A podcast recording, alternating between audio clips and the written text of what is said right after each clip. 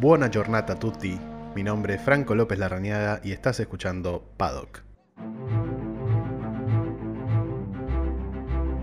Hola a todos, bienvenidos a un nuevo programa de Paddock aquí en Spotify. Mi nombre es Franco López Larrañaga y como siempre vamos a tratar todo lo concerniente a la máxima categoría del automovilismo mundial. Estoy hablando de la Fórmula 1. Se acerca el Gran Premio de Emilia Romagna, el segundo Gran Premio de esta temporada 2021, con un largo periodo de espera entre el primer Gran Premio que fue en la última semana, el último fin de semana de marzo. Ya estamos entrando al tercer fin de semana de abril y recién ahora vamos a poder ser testigos de un nuevo Gran Premio eh, de esta temporada. Es el periodo entre dos grandes premios más largo de toda la temporada. Eh, este eh, de tres semanas de, espera. Así que sepan los fanáticos de la Fórmula 1 que no van a tener que esperar tanto eh, entre Gran Premio y Gran Premio a lo largo de todo este año. Igualmente va a haber que hacer alguna que otras salvedades, muy posiblemente, porque sabemos que esta temporada está diagramada de una manera, pero aunque seamos muy optimistas, sabemos que tenemos que estar muy atentos a lo que pase a nivel mundial con el, tema de la pandemia. Obviamente ya hay algunos reportes y algunas novedades que vamos a estar repasando en, este programa eh, sobre algunos grandes premios y algunos eventos que se están que están caminando en la cuerda floja. Eh, pero bueno, ya más adelante lo vamos a estar eh, repasando. Obviamente, lo primero, primero lo primero, eh, pueden seguirme en mi cuenta de Instagram, arroba Fran López Larra. Ahí voy a estar, eh, como siempre, subiendo contenido, algunos relacionados a la Fórmula 1, algunos eh, no tanto, pero siempre jugando un poco con, el mundo del deporte. Y también, obviamente, ayudan a, a, si me siguen o le dan like a alguna de mis publicaciones, a darme cuenta de que este contenido les está gustando. Así que mm, pásense por Instagram, arroba Fran López Larra. Eh, ahí tienen en el apartado de historias destacadas em, los wallpapers que voy subiendo, los fondos de pantalla para el celular eh, de cada fin de semana, concerniente obviamente al fin de semana siguiente, ¿no? Digamos, eh, obviamente cuando termine la carrera en Imola voy a estar subiendo el gran, el gran premio siguiente y así a lo largo de todo este año.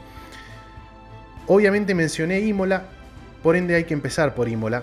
Eh, es el próximo Gran Premio, en realidad el Gran Premio, el nombre oficial del Gran Premio es Gran Premio de Emilia Romagna. Este es un nombre que eh, ya tuvo este, este evento el año pasado, cuando el primero de noviembre, eh, el primero de noviembre en realidad del año pasado fue la carrera, pero desde el viernes anterior Em, estuvieron obviamente los, vehículos de la Fórmula 1 dando vueltas a este mítico circuito.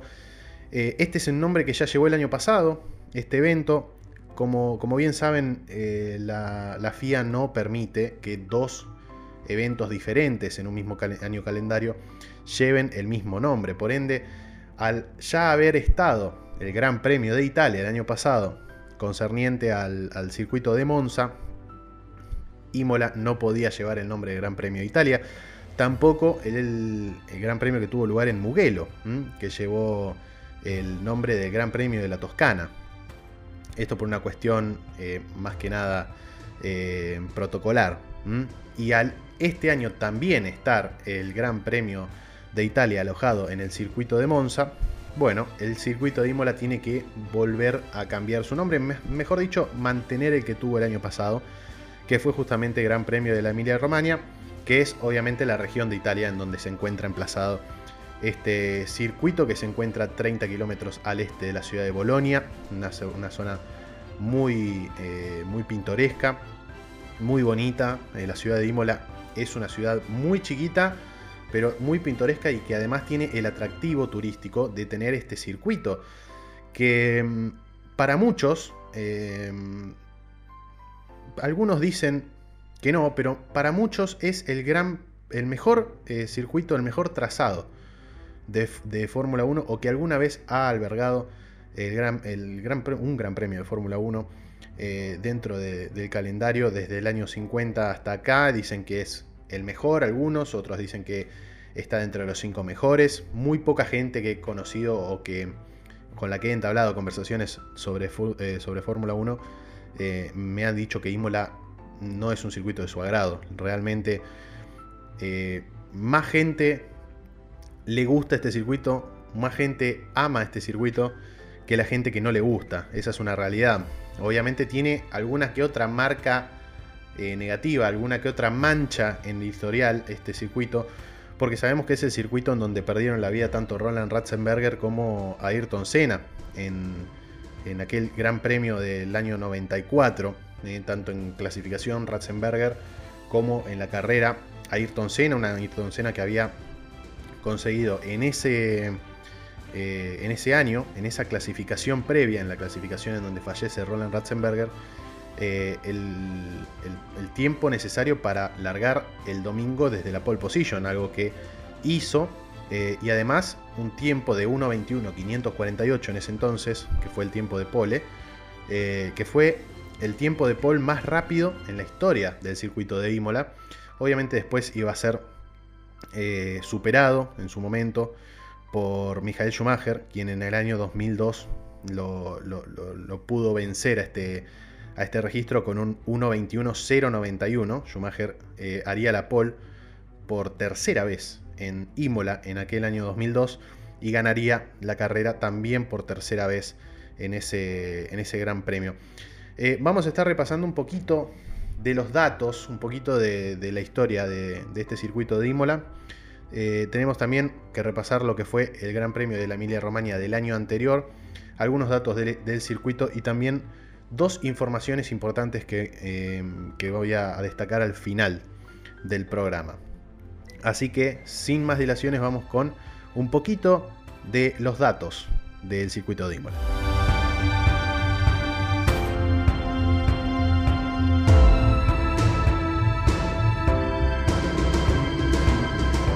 Bueno, ¿qué, más podemos destacar del circuito de, Imola que no se haya destacado ya en su, en su, momento o en algún momento de la historia? Es un circuito eh, icónico de la Fórmula 1 en el que, en mi, en mi eh, opinión, eh, si, ustedes me preguntaran a mí, es un gran acierto de la Fórmula 1 volver a llevar el gran premio de lo que sea, de San Marino, de la Emilia Romagna, lo que sea, pero un evento de la Fórmula 1 a este circuito de Imola. El circuito de Imola, como dijimos, está eh, emplazado en la ciudad de Imola, que está a 30 kilómetros al sureste de, la ciudad de Bolonia, en la región de Emilia-Romagna y en Italia, por eso el nombre que lleva el Gran Premio. Eh, es un circuito histórico, eh, que se encuentra justamente en esta pequeña aldea, tiene poco más de 60.000 habitantes, la ciudad de, Imola. Eh, es una, sí, se podría decir que es una ciudad, pero con, algunos toques, con algunos eh, dejes de, pueblo, ¿no? Digamos, una, una, ciudad muy chiquita de estas del interior de, Italia. El circuito de Imola tuvo su primer gran premio en la Fórmula 1 el 14 de septiembre de 1980. Ese fue el primer, la primera carrera, el día de la primera carrera de la Fórmula 1 en este circuito. Un circuito bastante diferente al que va a ser recorrido por los autos de Fórmula 1 este 18 de abril. ¿eh? realmente con una cantidad diferente de curvas. Había menos curvas y había obviamente eh, curvas históricas trazadas de manera diferente y ya lo vamos a estar eh, repasando bien por arriba. La pole en ese, primer Gran Premio en el año 1980 la tuvo el francés René Arnoux, que tiene una particularidad en el circuito de Imola. René Arnoux ganó 7 carreras a lo largo de su historia, de toda su carrera en la Fórmula 1. Tres veces hizo la pole en Imola, en el año 80, en el año 82 y en el año 83. Sin embargo, ninguna de esas tres veces que largó desde la pole pudo conseguir una victoria. Y de hecho, de las siete victorias que tiene la Fórmula 1, ninguna fue en Imola, a pesar de haber conseguido la pole en tres años y en dos años consecutivos. Em, la primera carrera la ganó Nelson Piquet en el año 1980. La vuelta rápida en su momento la había logrado eh, Alan Jones, eh, ambos campeones del mundo en su momento. Nelson Piquet también ganaría en el año 1981. Y el gran premio de mm, a correrse en Imola en ese entonces, en el año 1980 tuvo una particularidad que es que Imola hace su presentación en el calendario de la Fórmula 1 aquel año para suplantar a Monza. Por ende, en aquel entonces, en el año 1980, en esa temporada, el circuito de Imola albergó el Gran Premio de Italia por sobre Monza. Ese año no se corrió el Gran Premio de Italia en Monza, sino que se corrió en este nuevo circuito que era, que era nuevo para la Fórmula 1, eh, eh, aquí en el, en el poblado de Imola. Esa fue la única vez de dos cosas. La única vez en la historia de la Fórmula 1 en que Imola eh, se corrió, en realidad se corrió una carrera en Imola bajo el nombre de Gran Premio de Italia. Y por consecuente la segunda, ¿no? que es que fue la única vez en un calendario de Fórmula 1 que el Gran Premio de, Italia o, cualquier Gran Premio, digamos, pero que no hubo ninguna carrera en el Autódromo Nacional de Monza. ¿eh? Fue la única ves en el año 1980 justamente que Monza no participó de un calendario de la Fórmula 1. Después obviamente sí lo hizo. Imola gustó tanto en el año 1980 eh, que después, bueno, justamente terminó quedándose, pero tuvo que cambiar su nomenclatura. Por ende, a partir del año 1981, no solo cambió su, su, momento en el calendario, eh, ya que en el año 80 se corrió la carrera en septiembre, se decidió para el año 1981 llevarlo a los primeros, eh, a, los primeros grandes premios de la temporada. Por eso el 3 de mayo de 1981 se corrió la segunda carrera en Imola, ya con el nombre de Gran Premio de San Marino. Imola no está tan cerca de San Marino como algunos pensarán, eh, poco más de 200 kilómetros, pero igualmente llevó el nombre justamente de este este pequeño enclave, en, país enclave dentro del territorio italiano, eh, que yo creo que le ha servido mucho a San Marino mismo tener como nombre justamente Gran Premio de San Marino al Gran Premio que se corre en Imola eh, o que se corría en Imola prácticamente todos los años en la Fórmula 1, una cuestión más que nada turística, ¿no? Y a San Marino le convenía, y Imola también podía eh, seguir albergando grandes premios en la Fórmula 1 a pesar de que Monza tenga su, gran premio, el bien galardonado Gran Premio de Italia todos los años. A partir del 81 entonces el circuito de Imola albergó el Gran Premio de San Marino. En aquel entonces, en el 81, también volvió a ganar Nelson Piquet, al igual que lo había hecho en la temporada de debut del circuito en el año 80. Em, y después ya se, mantuvo como una especie de, de tradición el circuito de Imola como el Gran Premio de San Marino.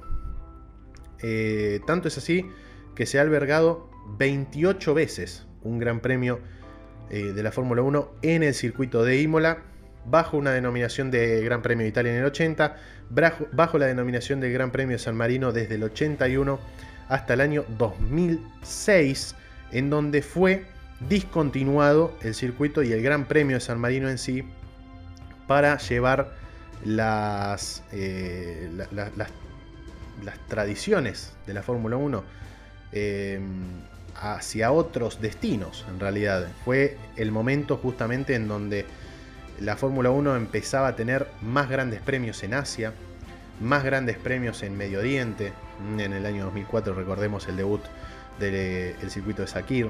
Eh, y, fue buscando nuevos horizontes la Fórmula 1. Y el circuito de Imola pasó a un segundo plano, a pesar de ser un, o de haber sido en realidad un gran eh, lugar para albergar grandes premios de la Fórmula 1 con muchísima emoción, eh, casi que nunca había eh, momentos de, decepción en alguna carrera en Imola.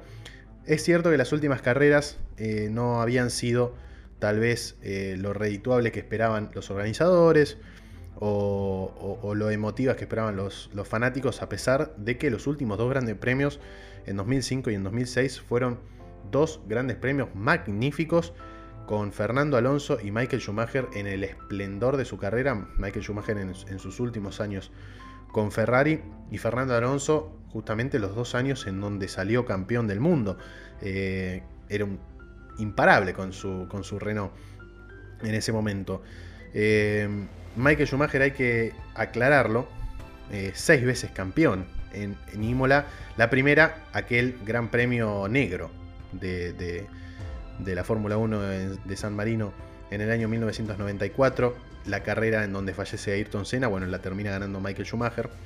Y después terminó eh, consiguiendo la victoria el padre del eh, actual piloto de Haas, Mick Schumacher, en los grandes premios de 1999, 2000, 2002, 2003, 2004 y 2006, que fue justamente su última temporada de Ferrari, eh, ganándole justamente a Fernando Alonso en esa, en esa carrera, tomándose revancha de lo que había sido el Gran Premio de 2005, en donde Fernando Alonso le terminó sacando la punta y ganando la, carrera en una carrera magnífica, una de las mejores en, la, en el circuito de Imola.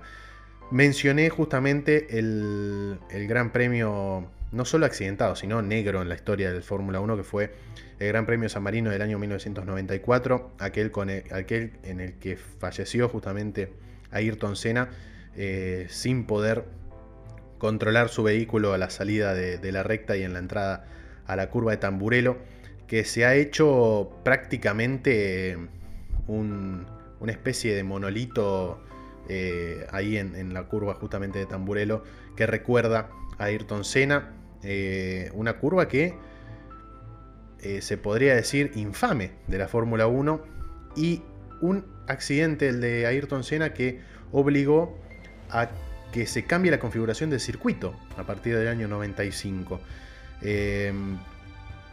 lamentablemente en un podcast no, no, no, no, nos podemos guiar mucho por imágenes y yo la verdad que no podría describirles eh, con, seguridad, en realidad sí, pero no con certeza eh, cómo es el circuito de Imola para aquellos que no lo tienen en su cabeza y los que no saben cómo es la curva de Tamburelo, pero era una curva que se tomaba muy a fondo hacia la izquierda, eh, saliendo de la recta, o sea, recta, la recta principal terminaba justamente en Tamburelo, que era una curva muy abierta a la izquierda, y que justamente era una curva bastante peligrosa, con pianitos peraltados, eh, tanto eh, pianito interno como externo.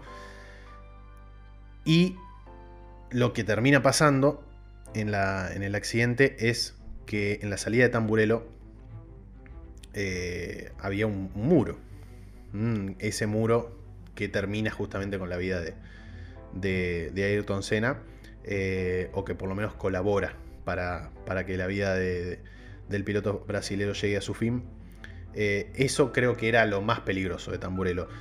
A partir del accidente de Ayrton Senna en el año 94, en el año 95 se elige una nueva configuración del circuito, cambiando justamente la, la, rapidísima curva de Tamburello por una sección de tres curvas contiguas, eh, dos a la izquierda y una a la derecha, que yo no llamaría chicana, pero que es una especie de chicana eh, bastante estirada, donde los vehículos tienen que bajar bastante más la velocidad, pero no pierde tanto la, emoción que tiene la curva de Tamburello, que es la velocidad. Justamente es una de las curvas características, que era característica por su velocidad.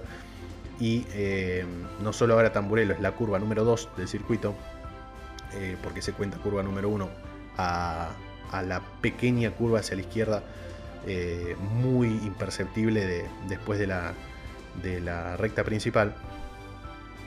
Eh, pero ese, esa velocidad que destacaba Tamburello no se ha perdido tanto porque los vehículos suelen frenar en la primera de las tres curvas contiguas nuevas de Tamburello instaladas en el año 95 y comienzan a acelerar nuevamente a la salida, o en la entrada, mejor dicho, de la segunda curva. Por ende, la tercera ya la agarran a fondo y la gente que se apuesta justamente en la, en la tribuna de Tamburelo eh, puede ver a los autos acelerando, pero obviamente bajo unas ciertas eh, reglas de seguridad nuevas instaladas para que no sucedan lo que sucedió en el año 94.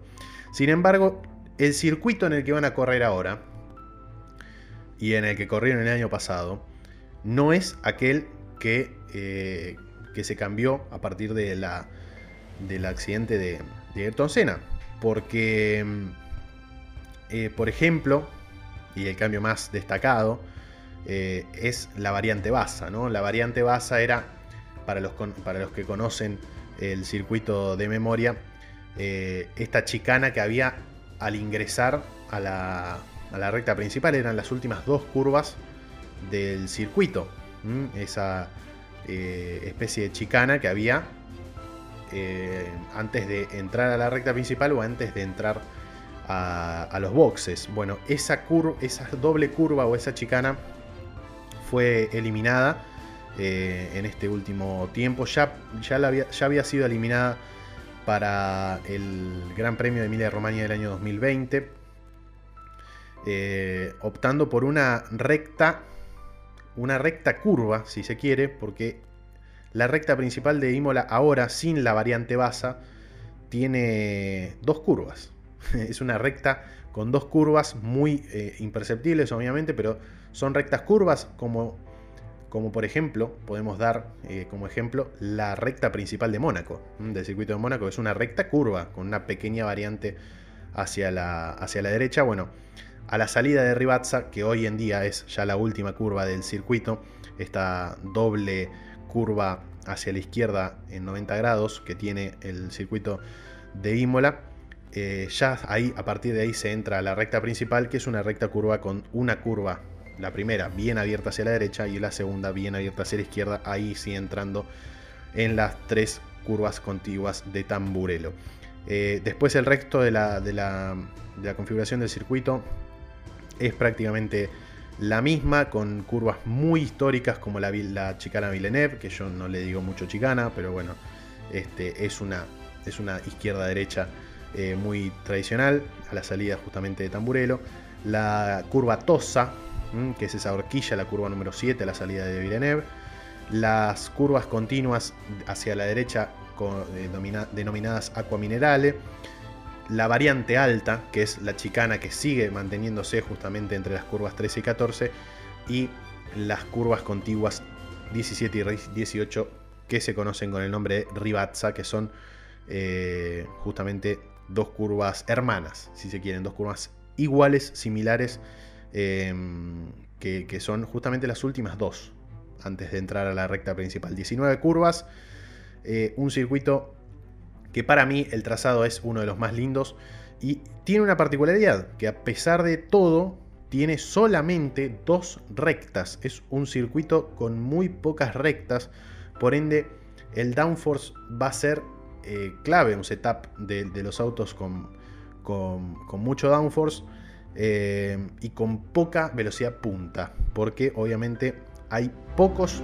momentos, obviamente la recta eh, recta principal o el periodo entre Rivax y Tamburelo, que se va muy a fondo y eh, de las, justamente de la variante alta hasta Rivazza también se va muy a fondo, pero solamente tiene dos rectas rectas, que son de la salida de Tamburelo a la entrada de Villeneuve y de la salida de Agua Mineraria hasta la entrada de variante alta. Es justamente son las únicas dos rectas que tiene este circuito, por ende el que pueda domar su auto eh, justamente en las curvas o en la salida de las curvas, en los cambios de altura, en los cambios de velocidad, eh, va a ser justamente el, que termine llevándose la victoria en Imola, como ha pasado prácticamente siempre. El año pasado la pole fue de Valtteri Bottas, la victoria fue de Lewis Hamilton y fue el último podio de Daniel Ricciardo. En aquel entonces una carrera que fue para Max Verstappen olvidable debido a la pinchadura que sufriera en su neumático, eh, que en la vuelta 50, si no me equivoco, de 63 que era, terminó valiéndole justamente un DNF, un abandono eh, para el piloto holandés. Veremos qué sucede, Red Bull está muy fuerte este año, Así que veremos qué pasa, pero lo que sí es seguro es que este 18 de abril en Imola, en el Gran Premio de Imola, en el Gran Premio de Emilia Romagna, mejor dicho, eh, en el segundo eh, Gran Premio del año, vamos a tener emociones sí o sí, en parte gracias al circuito, que es una maravilla.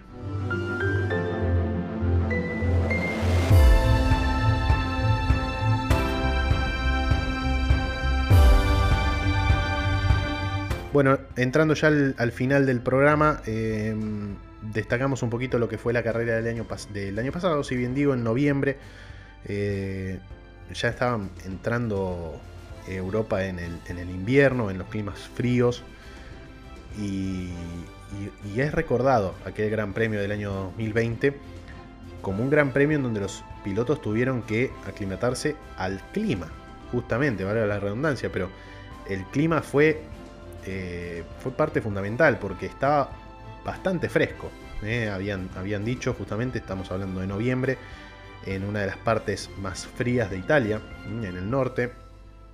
Por ende, eh, fue todo un desafío para los pilotos que están acostumbrados, en realidad el calendario está armado para que prácticamente todos los grandes premios se corran en lugares en donde se está justo en ese momento en una situación de, calor, en, un clima caluroso o por lo menos cálido, cómodo para, correr.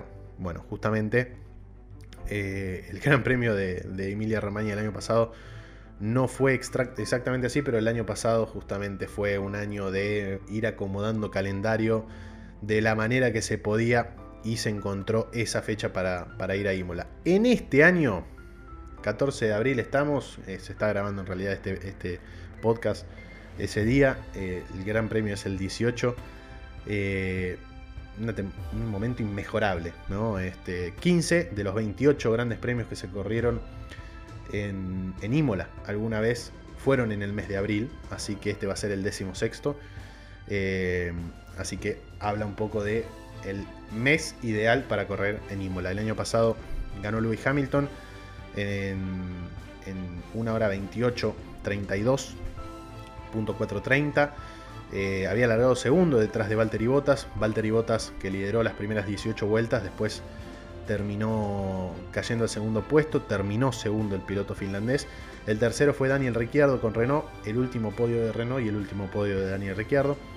Eh, el cuarto, el año pasado, fue el Alfa Tauri de Daniel Fiat, terminó cuarto y este año no tiene un asiento disponible en, en la Fórmula 1 cosas que pasan justamente en la Fórmula 1. El quinto del año pasado fue Charles Leclerc al bordo, de su, eh, a bordo de su Ferrari, había alargado séptimo. Sexto terminó Checo Pérez en con Racing Point, hoy con, eh, con Red Bull. Eh, había alargado 11 Checo, terminó sexto. Séptimo terminó Carlos Sainz, octavo Lando Norris, los dos McLaren, séptimo y octavo. Habían largado noveno y, décimo, noveno Lando y décimo Carlos Sainz. El noveno fue Kimi Raikkonen y el décimo fue Antonio Giovinazzi. Fue la única carrera del año del año pasado en que Alfa Romeo sumó puntos con los dos vehículos. ¿Mm? Kimi había alargado décimo octavo y Antonio Giovinazzi había alargado último. ¿eh? Y terminaron justamente novenos y décimos en la parrilla final. Eh, terminaron la carrera, pero no pudieron sumar puntos. Décimo primero Nicolás Latifi, que había estado al igual que en el Gran Premio de Austria del año pasado, a un solo puesto de sumar sus primeros puntos en la Fórmula 1. Décimo segundo Sebastián Vettel, eh, décimo tercero Lance Stroll, décimo cuarto Romain Grosjean y décimo quinto Alexander Albon. Después hubo cinco abandonos, de los cuales destacan en orden, en orden de, abandonos, los voy mencionando. Eh, Pierre Gasly, que abandonó en, la octava vuelta, eh, había alargado cuarto. Eh, Gasly había hecho una muy buena presentación el sábado. El otro piloto francés, Esteban Ocon, también abandonó en la vuelta 27 por un problema en la caja de cambios. Kevin Magnussen abandonó en la vuelta 47 algunos recordarán ¿no? el, motivo del abandono de Kevin Magnussen, eh, que se sentía mareado, se sentía, se sentía mal, eh, estaba, eh, no se sentía 100%. y ya los, mareos este, y los, las náuseas que estaba teniendo eh, fueron suficientes como para evitar que termine la carrera. Eh, en la vuelta 50 se da justamente el accidente de Max Verstappen, que es provocado por una pinchadura. Max Verstappen había largado tercero y venía tercero. Y el, el último abandono, también recordado, fue el de George Russell con su Williams. Eh, un accidente muy particular detrás del coche de seguridad. En momento de bandera amarilla y detrás del coche de seguridad, Russell, eh, que venía en los puntos o que venía cerca de los puntos, eh, termina justamente abandonando en el, safety car producido, que en realidad salió gracias al, al accidente de Max Verstappen. ¿Qué tenemos para destacar? Serán 63 vueltas, al igual que el año pasado. El circuito tiene una longitud de casi 5 kilómetros, 4.9, 4.909 eh, metros. En realidad, eh, la distancia de carrera es prácticamente o casi 310.000 kilómetros, eh, obviamente los 4.900 por 63 vueltas. Y el récord de vuelta histórico se ha dado en la última vuelta del circuito en algún momento porque la última vuelta que se dio en carrera en este circuito fue el récord de vuelta histórico del circuito estoy hablando de la vuelta que Lewis Hamilton eh, realizó para ganar el Gran Premio de Emilia Romagna el año pasado. Fue de 1.15.484, fue la vuelta más rápida que se ha dado en este circuito a bordo de un Fórmula 1 en la historia. Así que ese es el tiempo a vencer, por lo menos en carrera. Habrá que ver eh, es muy evidente o me da la sensación que este es un circuito tan rápido que es muy probable que este tiempo sea roto en algún momento del futuro cercano.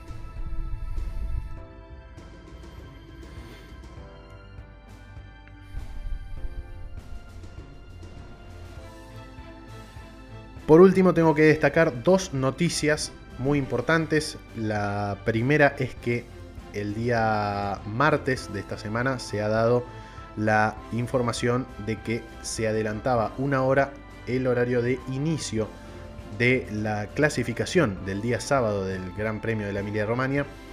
Eh, la clasificación iba a ser a las 14 horas, eh, hora eh, local, y termina siendo a las 13. Se adelanta una hora, por ende aquí en Argentina y en varios países de, Sudamérica el horario estipulado era para las 10 de la mañana para el inicio de la Q1 y pasa en realidad ahora a estar eh, diagramado a las 9 de la mañana el inicio de las pruebas de clasificación.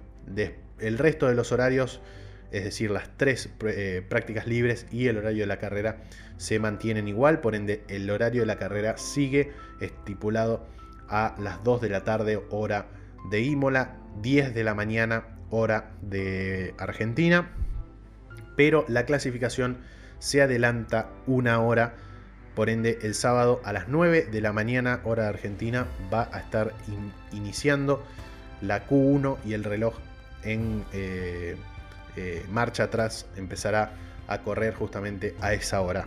El segundo dato, y con esto eh, culminamos el programa del día de hoy, es que tambalea la organización del Gran Premio de Canadá de esta temporada.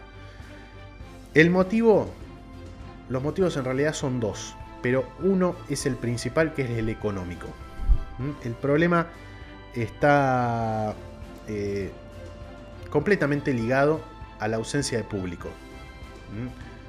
El Gran Premio de, Canadá, que siempre se desarrolla en el circuito Gilles Villeneuve en Montreal, eh, depende o ha dependido últimamente más que nada de la asistencia de público, que siempre es eh, admirable, eh, siempre llenan las gradas los canadienses, más de eso que de la financiación privada. El gran problema es que al no haber gente este año, el Gran Premio de Canadá se va a hacer sin gente, eh, en el caso de que se haga, eh, los balances van a dar negativos. Y la organización por lo menos quiere no perder plata. ¿Cuánto falta? De, ¿Cuánto dinero falta eh, para que la organización no pierda plata en, el, evento? 5 millones de dólares. Ese número es el que se está pidiendo a, obviamente, entes privados eh, que, se puedan eh, dar el lujo de financiar ese, ese, número para que el evento siga manteniéndose eh, dentro del calendario de la Fórmula 1. Ya no se hizo el año pasado, recordemos que la Fórmula 1 el año pasado con este calendario que se hizo sobre la marcha no visitó América. Eh, pero sí tiene estipulada una presencia en, esta, en esta, temporada. Eh, sin embargo, está ese inconveniente. Eh, estoy viendo acá en mi computadora que tengo enfrente. El Gran Premio de Canadá está estipulado para el 13 de junio. Nos falta mucho. Falta menos de dos meses. Después de Imola viene Portugal, España, Mónaco, Azerbaiyán y justamente Canadá. Es decir, se tiene que manejar la situación sobre la marcha y habrá que ver. 5 millones de dólares es lo que pide estimativamente la organización para que los, eh, los balances cierren. Eh, por ende, habrá que ver eh, si, esto se da así. En caso de darse, en caso de darse, el, tema número 2 justamente es qué sucederá con la cuarentena, porque hay un estricto régimen de cuarentena en, eh, en Canadá. Todos los visitantes del país tienen que hacer bajo, eh, bajo, bajo leyes de hoy 14 días de cuarentena obligatorios. Y el calendario de la Fórmula 1 no lo permitiría eh, de esta manera, ya que el Gran Premio de Azerbaiyán en Bakú es 7 días antes del Gran Premio de Montreal. Y tampoco hay posibilidad de moverlo eh, una semana más adelante porque ya después se viene el Gran Premio de, de Francia en Paul Ricard. Por lo que es muy probable, es muy probable, ojalá que no, que el Gran Premio de Canadá no se realice justamente en Canadá o que no se realice y que esa fecha la tome otro circuito, otro Gran Premio.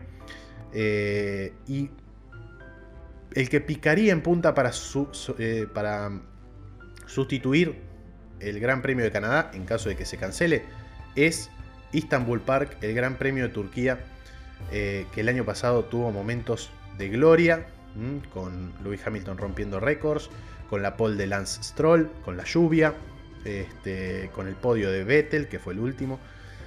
Así que habrá que ver qué pasa en Canadá y en caso de que no se realice el Gran Premio de Canadá, que repito está establecido para el 13 de junio, eh, una muy posible eh, opción B sería el Gran Premio de Turquía, organizarlo en el circuito de Istanbul Park, que el año pasado fue todo un éxito. Con esto nos, retiramos. Eh, espero que haya sido de, su agrado. Eh, los esperamos obviamente después del Gran Premio de Imola. Cuando el Gran Premio de Imola, perdón, el, Gran Premio que va a tener lugar en Imola, en el Gran Premio de Emilia Romagna, eh, vamos a estar haciendo obviamente un paddock especial post carrera y ya viviendo rapidito lo que será dos semanas después, el 2 de mayo, el Gran Premio de Portugal, otro Gran Premio que se ha mantenido eh, en relación al año pasado, que fue un poco eh, así agarrado de los pelos, como si se dice, como quien dice, ¿no? Este, decidido sobre la marcha y que ha tenido muy buena recepción, tanto que se ha ganado el lugar para esta temporada de 23 grandes premios, el Gran Premio de Portugal. Así que eh, después de Imola justamente haremos, haremos un programa repasando lo que sucedió en Imola y ya imaginando lo que podrá ser Portugal.